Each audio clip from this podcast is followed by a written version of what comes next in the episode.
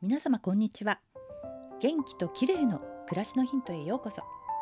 今日もお越しいただきありがとうございます。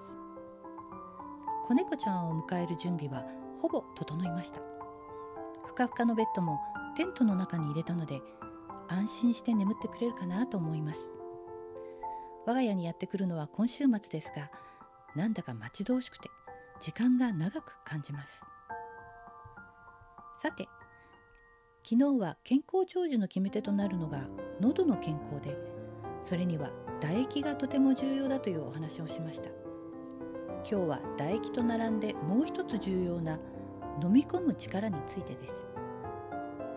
舌や食道の周りの筋肉が衰えてしまうとごっくんと飲み込む力が弱くなったり食道の入り口の開閉がうまくいかなくなったりして食べ物や唾液が気管に入ってしまう誤嚥のリスクが高まります。誤嚥性肺炎とは気づかないうちに唾液や食べ物が気管に入り肺炎を引き起こす病気です。では飲み込む力を高めるにはどうしたらよいのかというと喉の筋トレが必要なんですね。そこで池袋大谷クリニックの大谷義雄先生が勧める喉の筋トレ方法をご紹介します。まずは下の体操です。下をベーッと出して上下左右に大きく動かします。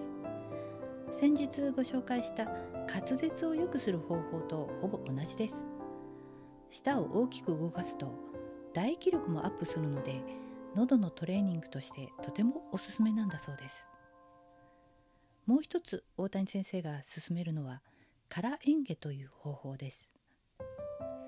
食べ物が口の中に入っていない状態で唾液をごっくんと飲み込みます。これだけでも良いのですがさらに効果的な方法はというと唾液をごくんと飲み込んで喉仏が上がった状態をそのまま10秒キープするんです。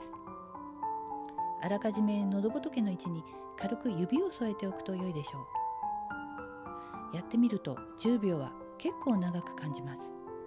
無理しないで徐々に行ってください。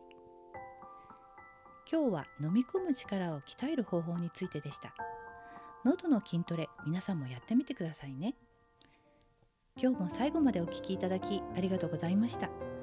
明日またお会いしましょう。友吉ゆき子でした。